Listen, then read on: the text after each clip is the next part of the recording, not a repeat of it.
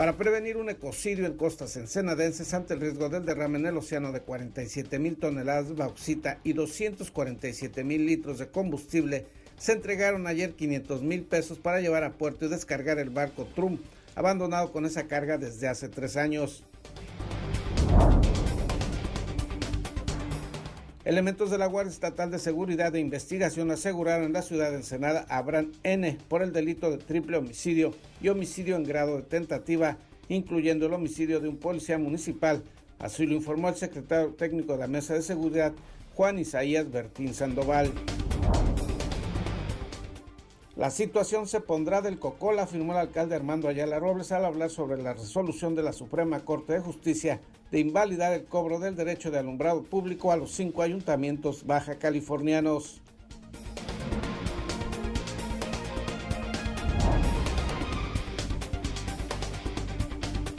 En una reunión promovida por el regidor Miguel Lorea Santiago para conocer más sobre el proceso de reconversión de la empresa Energía Costa Azul, el edil reconoció asimismo que no hay información suficiente sobre la consulta vecinal que se realizará este próximo domingo.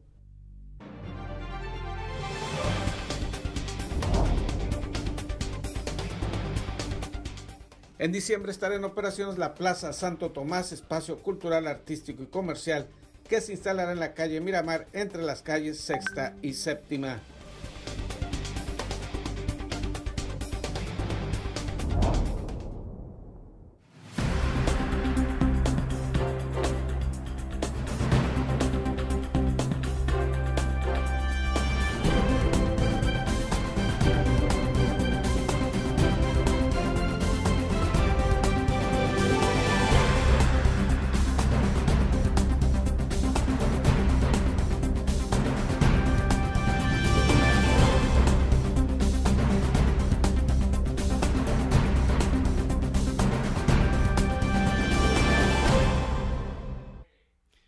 Bienvenidos a Zona Periodística de este viernes 16 de octubre de 2020. Este noticiario es una coproducción del periódico El Vigía y en La Mira TV. Y mediante la cooperación del Congreso del Estado, el Ayuntamiento de Ensenada y el Gobierno Estatal, se podrá evitar una gran tragedia ambiental. Para prevenir un ecocidio en costas ensenadenses ante el riesgo del derrame en el océano de 47 mil toneladas de bauxita y 247 mil litros de combustible, se entregaron este jueves 500 mil pesos para llevar a puerto y descargar el barco Trump, abandonado con esa carga desde hace tres años. El comandante de la segunda región naval, almirante Hilario Durantiburcio, recibió medio millón de pesos aportados por el Congreso Estatal, Gobierno del Estado y vigésimo tercer Ayuntamiento de Ensenada para costear dichas maniobras. Claudia Agaton Muñiz, promotora de la recolección de esos fondos, explicó cómo se reunieron y cómo se utilizarán. Vamos a hacer la entrega a la Marina eh, de la cantidad de 500 mil pesos repartida entre los tres niveles de gobierno, este, 250 por parte del Congreso del Estado 150 por parte del gobierno del estado y 100 por parte del ayuntamiento de Ensenada, con el objetivo de ya empezar las maniobras de lo que ya hemos estado pues ah, dando de conocimiento a la ciudadanía de este barco que está este, averiado por más de dos años y medio, casi dos años, nueve meses. La entrega del recurso se realizó en una sesión extraordinaria del Congreso del Estado que se realizó en la segunda región naval instalada en Ensenada y se destacó la importancia de actuar lo más pronto posible antes de que el mencionado barco que se encuentra en condiciones de alto riesgo pudiera hundirse. Y la idea es que ya a partir de esta semana se empiecen las maniobras para poder nosotros este, sacar lo que viene siendo las 75 mil toneladas que tiene de bioxita y lo que viene siendo las 475 de azufre, que esos ya está en riesgo latente de cometerse obviamente un desastre ecológico, económico y turístico para nuestra localidad de aquí de Ensenada. Por su parte, José Carmelo Zavala Álvarez, subsecretario de Desarrollo Sustentable, expresó la preocupación de la Administración Estatal por prevenir un desastre ambiental y agregó que existe la posibilidad de que las 47 mil toneladas de bauxita puedan ser comercializadas luego de descargarse en el puerto ensenadense. Hasta donde entiendo, nos, van a informar ahora los diputados, este, ya encontraron un cliente para, transportarlo. Es la materia prima para producir aluminio. Son hidróxidos de, aluminio, la, la bolsita, diferentes eh, este, variedades de hidróxidos de aluminio, lo, procesan para producir aluminio y creo que ya le, ya le encontraron, lo canalizaron. Es un recurso eh, este, que, bueno, según el, cliente que haya conseguido, pero puede andar entre 20 dólares y hasta 60, 70 dólares tonelada. ¿eh? Agregó que también el combustorio que transporta el barco Trum está por ser vendido, por lo que cuando se realicen las maniobras de atraque y descarga de la embarcación, se podría tener un final feliz, a lo que parecía una grave amenaza ambiental. Informó para la Mira TV Gerardo Sánchez García. Ayer jueves fue dado a conocer el arranque formal y material de la Plaza Santo Tomás propuesta para crear un importante espacio artístico, cultural y social en este puerto. La Plaza Santo Tomás abrirá la mayor muestra cultural del estado reunida en una plaza. Con capacidad de convivir con las aportaciones gastronómicas, vinícolas y de los productos alimenticios de nuestros valles, Santiago Cosío Pando, director de Bodega Santo Tomás, informó que el proyecto será una calle de Ensenada que pasará la historia de nuestra ciudad para convertirse en un centro de socialización y esparcimiento, vinculando ambos conjuntos edilicios de esta empresa a través del uso peatonal de la cuadra de la calle Miramar entre la sexta y la séptima. Entonces hoy estamos de gala porque hoy vamos a informar y estamos informando de que este proyecto está a punto de dar a luz, a punto de ser una realidad. Y es un proyecto que Santo Tomás eh, envisionó hace muchos años, pues es un gesto de agradecimiento de Santo Tomás para con la comunidad de Senado. El proyecto integra las dos manzanas que albergan los históricos edificios que datan de 1888, en una plaza que da respuesta a la solicitud de ciudadanos organizados. Sus espacios contemplan un museo, salas de concierto, área de juegos infantiles, jardines, entre más espacios para el entretenimiento. Los locales y los turistas. Queremos crear un polo de atracción para que la gente vuelva al centro, se reenamore de su centro. Hay que entender que el centro de las ciudades es el corazón de las ciudades. Y por ello hay que generar una oferta de calidad para que el ensenadense y el turista vuelva a su centro, vuelva a consumir en el centro y así detonar un círculo virtuoso que genere economía en el centro de la ciudad. Plaza Santo Tomás podrá provocar que el centro histórico de Ensenada se convierta en un punto de encuentro y nuevo símbolo de la vida común ensenadense. Para En la Mira TV, David Amos. En la búsqueda de reactivar la economía del sector restaurantero se realizará la campaña Ensenada al Fresco. David Amos nos explica en qué consiste. En rueda de prensa fue presentada la iniciativa del sector turístico y restaurantero que busca la reactivación económica por medio de actividades al aire libre denominada Ensenada al Fresco. Iván Olasco Cruz, presidente de la Cámara Nacional de la Industria Restaurantera y Alimentos Condimentados de Ensenada, informó que los días sábados y domingos de 8 de la mañana a las 11 de la tarde, los comercios de la zona primera brindarán sus servicios y mostrarán sus productos fuera de su establecimiento, en la banqueta e inclusive en la calle, para que la ciudadanía ensenadense y los visitantes que recibimos en nuestra ciudad puedan disfrutar de la gastronomía local y regional de una manera segura y en un ambiente de esparcimiento familiar. En una dinámica donde los sábados y domingos desde las 8 de la mañana hasta las 11 de la noche vamos a poder los comerciantes ubicados en esta zona sacar nuestras mesas, nuestras sillas, nuestros productos para mostrarlos al público, invitar a la comunidad en general, también a quien esté de paso por nuestra ciudad visitándonos, para que en un ambiente sano, seguro, en un ambiente familiar, pueda disfrutar de nuestra gastronomía, de nuestras tiendas. Brenda Mendoza Kawanichi, directora de Desarrollo Económico Municipal, señaló que la decisión de desarrollar este proyecto fue en gran medida buscando apoyar al sector restaurantero que ha sido fuertemente afectado por la actual crisis sanitaria, uniéndose también a la tendencia mundial de ofrecer estos servicios al aire libre.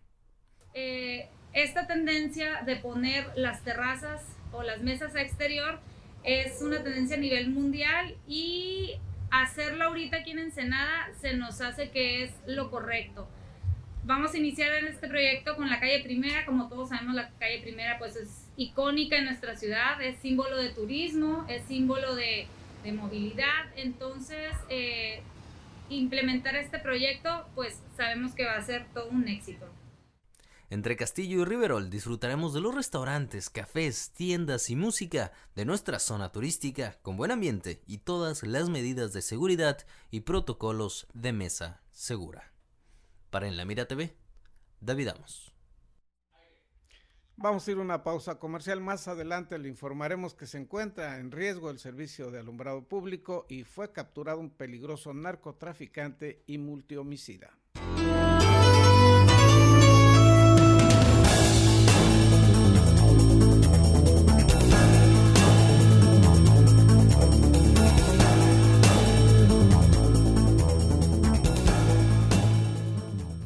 En Daymark Clínica de Ojos ofrecemos un servicio integral a cargo de profesionales expertos en la salud visual. Cuidamos la salud de tus ojos con equipo oftalmológico de última generación, cirugías, tomografías, tratamientos y servicios de óptica. Además, contamos con productos de alta calidad y como siempre, un excelente trato. Acuda a cualquiera de nuestras dos sucursales y confía en la salud de tus ojos en nuestros profesionales. Ofrecemos un amplio surtido de lentes con gran variedad de modelos y tamaños para todas las edades. Daymark, una mejor vista para una mejor vida sin rodeos. El COVID existe. El COVID cuesta. El COVID duele. El COVID mata. Sin excusas, protégete del COVID. Cubre bocas, sana distancia, lávate las manos. Campaña unificada para crear conciencia. Carnicería Villavicencio. Quédate en casa y prepara un delicioso caldo res, unas costillas o un buen corte de carne. No te compliques y haz el súper desde tu casa. Abarrotes, carnes, pollos, quesos, frutas, verduras, te llevamos todo lo que necesites directamente a tu domicilio con mercado en tu casa. Contáctanos por Facebook y a los teléfonos 646-273-2036 y conoce nuestras promociones. Carnicería Villavicencio, lo mejor de la región a la puerta de tu casa.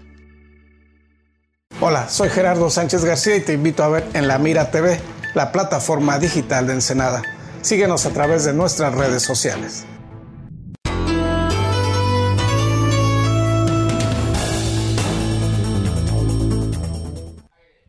Gracias por continuar aquí en Zona Periodística. Nos acompaña el día de hoy la hermana Gloria Estrella Pérez, directora de la Casa Hogar del Anciano de Ensenada, quien tenemos el gusto de recibir. Bienvenida. Muchas gracias Gerardo, muchas gracias por la invitación. Hermana, situación en estos momentos de la casa hogar, de la casa hogar del anciano de Ensenada. Sabemos que se vive una situación difícil en todos los ámbitos a consecuencia de esta pandemia, pero ¿cómo cambió la vida, cómo cambió la operación de la casa hogar esta pandemia? Pues de diferentes maneras, Gerardo. Este, primeramente el confinamiento para los abuelitos ha sido difícil, aún para el mismo personal, para nosotros. Este, en cuestiones económicas, pues también, de igual manera, sabemos que ahorita no hay oportunidad de hacer este, actividades, es, muchos de nuestros benefactores que teníamos mm, de manera permanente, pues también este, ya no pudieron estar ahí con nosotros un poco nos dijeron que para más adelante, esperemos que así sean las cosas. Este, pues hemos trabajado con la comunidad, la comunidad hemos tenido muy buena respuesta con, con las mujeres que siempre nunca se han quedado atrás en, en la casa hogar, con empresas socialmente responsables que hemos mm, tocado las puertas especialmente en todo aquello que implica por geles antibacteriales, todo lo que todo lo que se ocupa para implementar los protocolos necesarios para cuidar de la salud de los abuelitos, los médicos también que hemos tenido que contratar, personal extra que se ha tenido que contratar para este fin. Entonces ha habido también mucho gasto en casa hogar en esta pandemia que hemos sufrido todos. Más gasto, menos ingresos. Más gastos y menos ingresos. Eso en términos matemáticos suena terrible. Terrible hemos estado cuidando, cuidando, cuidando todo el presupuesto, cuidando todo lo que llega a la casa, tratando de, optimizar el recurso al máximo para poder este, salir adelante. Esperemos que esta pandemia pues ya no, ya no le falte tanto.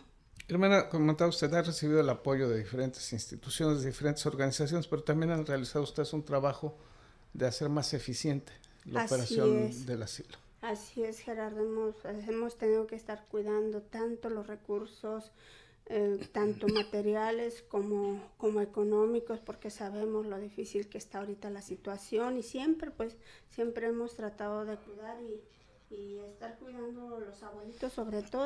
ahorita hay mucha de, de ancianitos, ya comenzamos a hacer algunas visitas, las entrevistas ya también las comenzamos a hacer. Este, y pues ahorita nos estamos dando cuenta de muchos ancianitos que, que requieren. Hermana, recientemente recibieron ustedes un apoyo para instalar paneles solares. Ah. Esto, esto en pesos y centavos, ¿qué representa para ustedes? Y comentamos este tema de hacer más eficiente la operatividad. ¿Qué resultados ha tenido? Pues maravillosos, Gerardo, maravillosos desde el punto de vista de salud, desde el punto de vista de seguridad, desde el punto de vista económico y de abuelitos también más felices, porque en cuanto a, seguridad, pues ya sabíamos que las instalaciones de la casa hogar ya tenían más de, de 60 años, este, con el mismo cableado, un cableado ya deteriorado completamente, que eso implicaba un riesgo eminente en, todo, en todos los aspectos cada rato se botaban todos los breakers, si algún abuelito ponía algún calentoncito o ponía alguna otra cosa, ya sabíamos en las noches. Había ocasiones en que hasta con de estas velitas se tenía que estar alumbrando el baño o pasillos. Entonces era un gasto fuerte que se tenía que hacer porque no nada más era renovar el cableado, era renovar también las luminarias, y pues bueno, entonces anduvimos tocando varias empresas y la empresa que, que asumió el, el, costo total de este proyecto fue la empresa Sempra Energy, a la cual estamos sumamente agradecidos y nuestra profunda gratitud para ellos por todo lo que han hecho por la Casa Hogar, porque pues no nada más eso han hecho, este año con año desde que yo llegué aquí a la casa hogar siempre estuvieron presentes en la alimentación de los abuelitos. Y de dos años para acá asumieron este proyecto de, del cableado, de, la, de toda la renovación en este sistema eléctrico que ocupaba la casa hogar. Este, la primera fase fue renovar todo lo que era el cableado. La segunda fase fue la renovación de luminarias y la tercera fase fue la instalación de paneles solares, que eso nos ha traído un, ahorro de energía muy considerable, Gerardo. ¿Cuánto pagan ahorita de energía eléctrica? El, ahorita el recibo me salió en 1600. ¿Cuánto pagaban Ya estábamos cerca de 10 mil pesos por mes, por mes. Entonces, este, luego también por ahí... Pagan prácticamente el 10% de lo que consumían. Así es, entonces eso que nos ha, que nos ha permitido en este tiempo, en este tiempo por la comprar sus medicamentos que les hacen falta, aquellos medicamentos que no nos llegan y que tienen que ser tan necesarios para los ancianitos, el que podamos un poquito ayudarnos en el gasto del médico que tenemos especialista para, para los abuelitos. Entonces, pues ha sido algo muy, muy, muy bueno. También pusieron calentadores en, en los cuartos, en ciertas áreas de, de uso común de los abuelitos para que puedan estar mejor. Esto nos va, nos va a permitir que los abuelitos en tiempo de frío se enfermen menos, dado que están concentrados en áreas comunes y, eso nos va a ayudar. En tiempo de calor, pues nos pusieron unos ventiladores muy buenos que refrescan también los cuartos. Hermana, eh, lo que requiere de manera más urgente en estos momentos el asilo.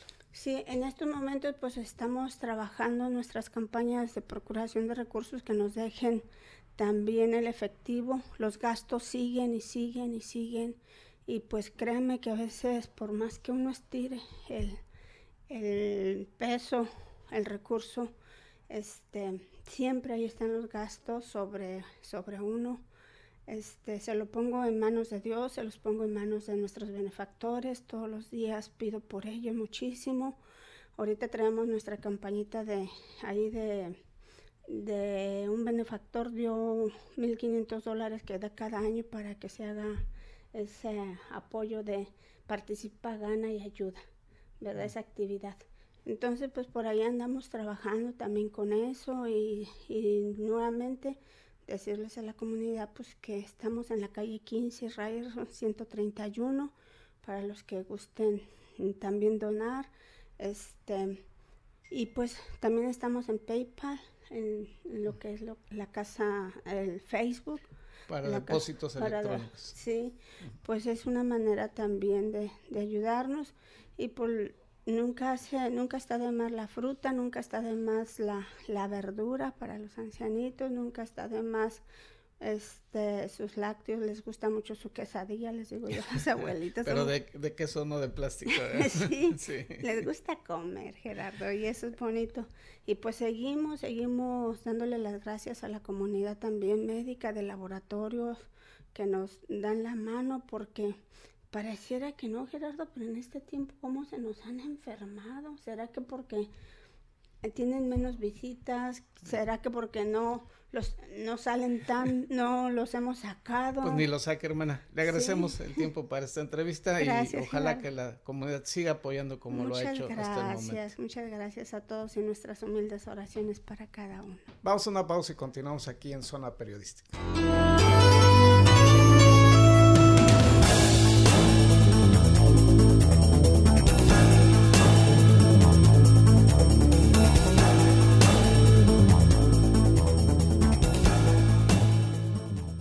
En Daymark Clínica de Ojos ofrecemos un servicio integral a cargo de profesionales expertos en la salud visual. Cuidamos la salud de tus ojos con equipo oftalmológico de última generación, cirugías, tomografías, tratamientos y servicios de óptica. Además, contamos con productos de alta calidad y como siempre, un excelente trato. Acuda a cualquiera de nuestras dos sucursales y confía en la salud de tus ojos en nuestros profesionales. Ofrecemos un amplio surtido de lentes con gran variedad de modelos y tamaños para todas las edades. Daymark, una mejor vista para una mejor vida. Sin rodeos. El COVID existe. El COVID cuesta. El COVID duele. El COVID mata. Sin excusas, protégete del COVID. Cubre bocas, sana distancia, lávate las manos. Campaña unificada para crear conciencia.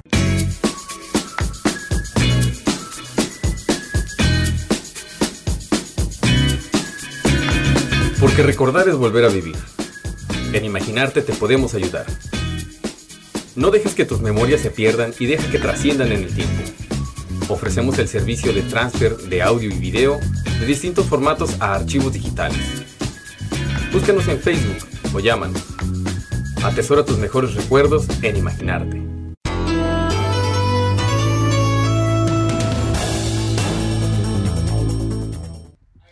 Difícil situación para los ayuntamientos de Baja California con la anulación del cobro por el derecho de alumbrado público, reconoció el alcalde Armando Ayala Robles.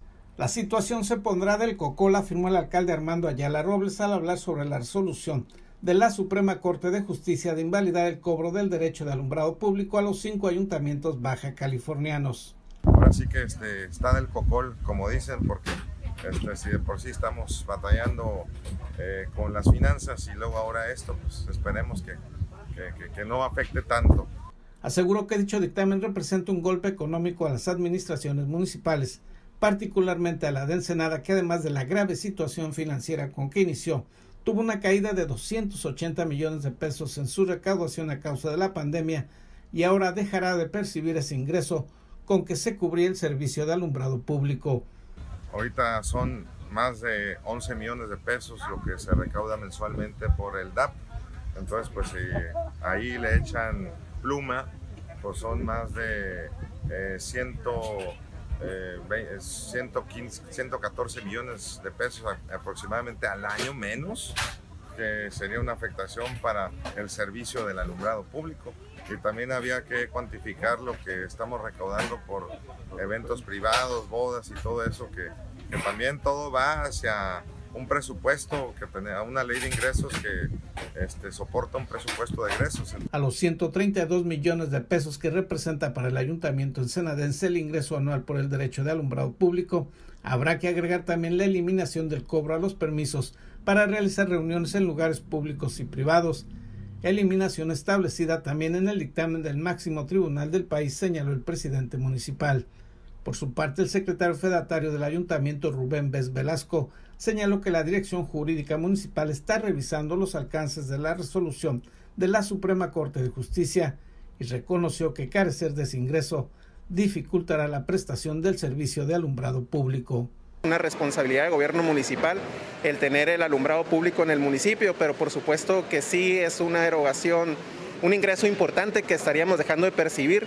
Si esto ya, como ya lo determinó la Suprema Corte de Justicia, tendría que ser ahora sí que acatado, por supuesto, de la autoridad municipal, pero sí afectaría, por supuesto, el ingreso eh, que representa una cantidad bastante importante para el municipio.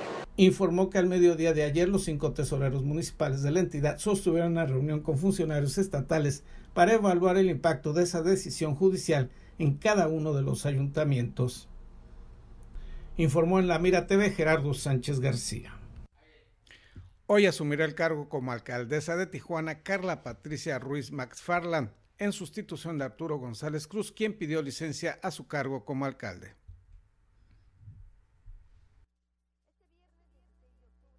como alcaldesa en funciones, Carla Patricia Ruiz McFarlán en sustitución de Arturo González Cruz, quien el pasado 14 de octubre pidió licencia al cargo para buscar la gubernatura de Baja California. Según la agenda de Ruiz McFarlán, la sesión extraordinaria de Cabildo número 34 está prevista para las 9 horas donde tomará protesta en el patio central del Palacio Municipal y al término ofrecerá una atención a los medios de comunicación. El currículum presentado el pasado 25 de septiembre del 2019, cuando tomó posesión en el gabinete de Arturo González Cruz como secretaria de Educación Pública Municipal. Carla Patricia Ruiz McFarlán es licenciada en Ciencias de la Comunicación por la Universidad Iberoamericana de Tijuana. Estudió el idioma inglés como segunda lengua en la Academy of Lady of Peace High School en San Diego, California. En su experiencia laboral fue representante legal y directora de Relaciones Públicas en el bufet jurídico y administrativo licenciado Juan Guillermo Ruiz Hernández, socios y asociados, propiedad de su padre y quien actualmente es el fiscal general del Estado. Trabajó en la producción del programa Los Abogados Opinan en la televisora PCN, propiedad del gobernador Jaime Bonilla Valdés. Fue editora de la revista jurídica Foro de Baja California, cuyo domicilio también se encuentra en el bufet jurídico propiedad de su padre Juan Guillermo Ruiz Hernández. En el mismo currículo indicaba que era una mujer que conocía los aciertos y deficiencias del sistema educativo y dentro de su ideología es a mayor educación existirán mejores seres humanos. Carla Ruiz McFarland se convertirá en la primera mujer en dirigir la ciudad desde 1954, emanada del partido Morena y será la alcaldesa número 28 en Tijuana, informó Ana Lilia Ramírez. Existe falta de información en torno a la reconversión de la empresa Energía Costa Azul, pero también de la consulta vecinal a celebrarse este domingo. ¿Qué vamos a consultar? ¿Qué vamos a preguntar? Me pregunto yo y se lo pregunto obviamente a los demás integrantes del ayuntamiento. Creo que es muy precipitado el proceso que se está dando. Creo que debimos haber agotado este proceso de, de información de, obtener los elementos necesarios para tomar decisiones. En una reunión promovida por el regidor Miguel Orea Santiago para conocer más sobre el proceso de reconversión de la empresa Energía Costa Azul, el edil reconoció asimismo que no hay información suficiente sobre la consulta vecinal que se realizará este próximo domingo. A dos días de realizarse dicho ejercicio ciudadano, dijo, tampoco se sabe aún cuál o cuáles serán las preguntas a realizar se desconoce cuánto y de dónde salió el presupuesto municipal para realizar la consulta, ni cuál es el mecanismo para garantizar la objetividad y transparencia con que se reciban, contabilicen y registren las opiniones de los ciudadanos en las 62 casillas anunciadas. No he entrado al proceso de qué significa la consulta, no, no tengo los elementos todavía eh, en nuestro poder de qué nos van a preguntar quién va a vigilar, cuánto cuesta, dónde se van a... Bueno, hay una publicación ya donde nos están indicando dónde van a poner las casillas, pero esos elementos yo todavía no los tengo en mi poder. El cabildo mismo no ha sesionado para este tipo de, de actividades.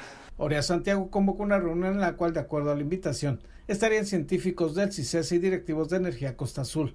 Sin embargo, al inicio de la sesión, se leyó una carta en la cual el Centro de Investigación Científica y de Educación Superior de Ensenada se disculpaba de no atender la invitación, pero se había hecho con poco tiempo de antelación y por ello no contaban con la información necesaria para participar. Por su parte, Álvaro Muñoz, director de almacenamiento de energía Costa Azul, luego de hacer una presentación del proyecto de reconversión y ampliación de actividades, negó que se vayan a generar grandes emisiones contaminantes de gas y aseguró que se cuenta con la tecnología más avanzada para reducir al mínimo ese tipo de contaminación. Por supuesto, tenemos unos controles en, en, la parte catalítica para evitar eh, emisiones a la atmósfera o daños a la atmósfera. En la nueva planta, en la, en la parte, en la reconfiguración, haremos exactamente lo mismo.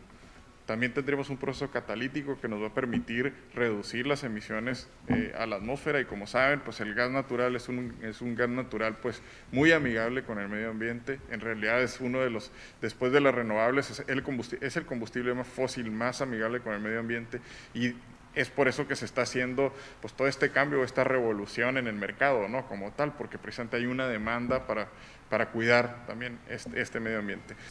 Respecto a los 24 proyectos de infraestructura vial, deportivos, de seguridad pública, culturales y ambientales que se realizarán en la comunidad ensenada con un monto estimado de 430 millones de pesos, indicó que todavía no se tiene definido la forma en que se aplicaría ese dinero, pero se buscará hacerlo, dijo, de manera que se garantice la transparencia, eficiencia y el uso honesto de ese recurso. No conocemos si ese dinero se inyecta al fideicomiso, lo que sí es un hecho es que no se va a dar el dinero al ayuntamiento como tal.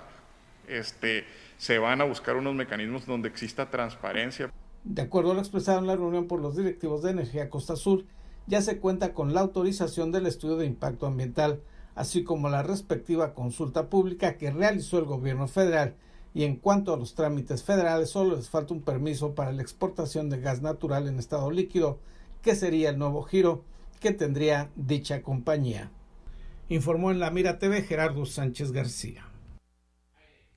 Y elementos de la Guardia Estatal de Seguridad e Investigación, que se conoce por sus siglas como GESI, aseguraron en la ciudad de Ensenada a Abraham N. por el delito de triple homicidio y homicidio en grado de tentativa, incluyendo el asesinato de un policía municipal. Así lo informó el secretario técnico de la Mesa de Seguridad, Juan Isaías Bertín Sandoval, quien detalló que la persona capturada cuenta con una carpeta de investigación por triple homicidio y es considerado jefe de sicarios de una célula de una organización delictiva que opera en el puerto y ciudad de Ensenada.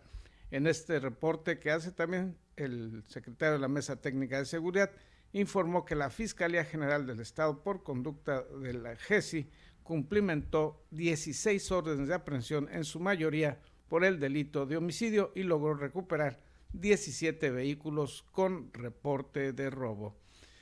Y de acuerdo a la estadística oficial, Ensenada vive la situación de violencia más grave de los últimos años. El índice de muertes violentas en la ciudad de enero a septiembre del año en curso rebasó la cantidad de homicidios del 2019, revelaron las estadísticas de la Guardia Estatal de Seguridad e Investigación, GESI. Los números de la GESI, dependiente de la Fiscalía General del Estado, mostraron que solo en septiembre pasado ocurrieron un total de 51 homicidios en Ensenada, cantidad mayor a la registrada a los ocho meses anteriores. Entre los periodos anteriores, indicaron las estadísticas, se encuentra julio con 44 muertes violentas, así como marzo, mayo y agosto con la cantidad de 40 víctimas respectivamente. La suma de las muertes ocurridas entre los meses de enero a septiembre del año en curso arrojó un total de 298 homicidios en la ciudad, cifra que es mayor a la registrada al final de 2019 con 275 asesinatos, indicaron los números de la dependencia estatal.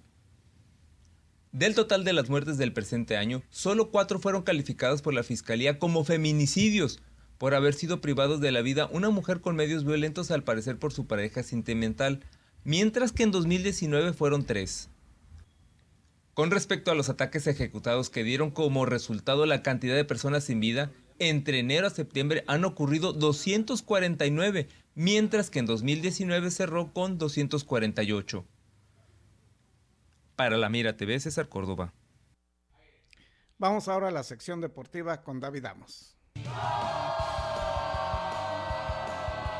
Y es tiempo de la mejor información del deporte local e internacional. Acompaña a tu anfitrión David Amos con la nota, el análisis y toda la cobertura de los atletas y eventos deportivos del puerto. Ya inicia en la mira Deportes. Hola, ¿qué tal amigos? Gracias por continuar las señales de su plataforma digital de Ensenada. Llegó la hora de hablar de deporte.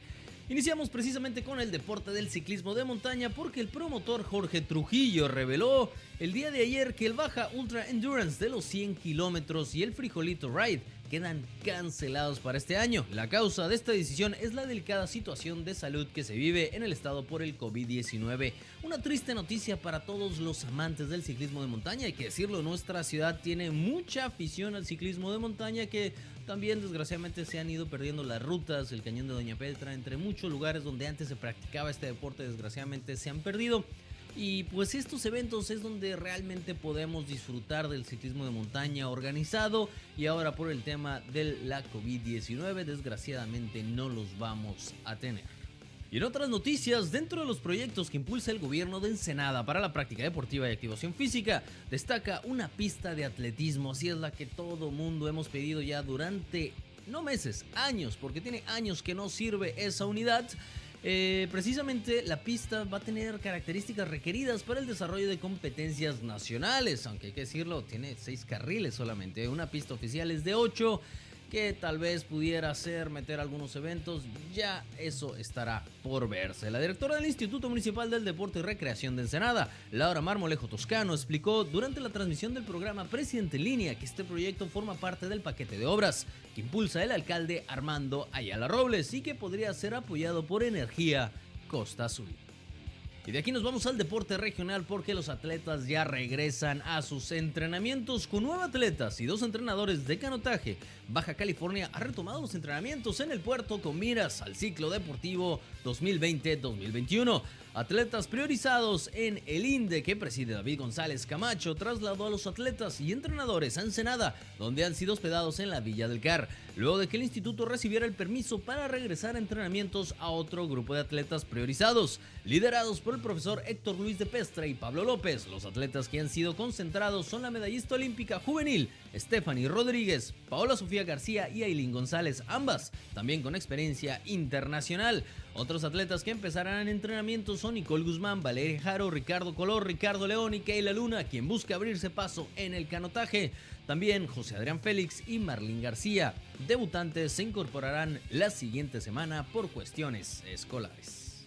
Y de aquí pasamos directamente a la nota deportiva internacional porque mezclamos el deporte con la política porque a menos de un mes para que se lleven a cabo las elecciones presidenciales en los Estados Unidos, muchos personajes tanto del medio artístico como deportivo han comenzado a hablar del tema. Uno de los últimos atletas en hacerlo fue el boxeador mexicano Saúl Canelo Álvarez, quien volvió a mandarle un mensaje al presidente Donald Trump. El boxeador tapatío salió de nueva cuenta en defensa de la comunidad latina que vive en los Estados Unidos, manteniendo las declaraciones que hizo sobre Trump antes de las elecciones de 2016. Y hay que decirlo, prácticamente todos los mexicanos estamos de su lado en esta ocasión. Y seguimos precisamente con los emparrillados, la nota internacional de la NFL que tiene que ver con el fútbol americano mexicano, porque Sergio Castillo no se rindió y está de regreso con la NFL, ahora con los New York Jets, luego de que este miércoles realizó un tryout con el equipo de la Gran Manzana. Después de tres días realizando las pruebas pertinentes de COVID-19, siguiendo el protocolo, el pateador mexicano dejó la concentración en un hotel de Nueva York para ir al terreno de juego y ejecutar goles de campo, puntos extra y patadas de salida.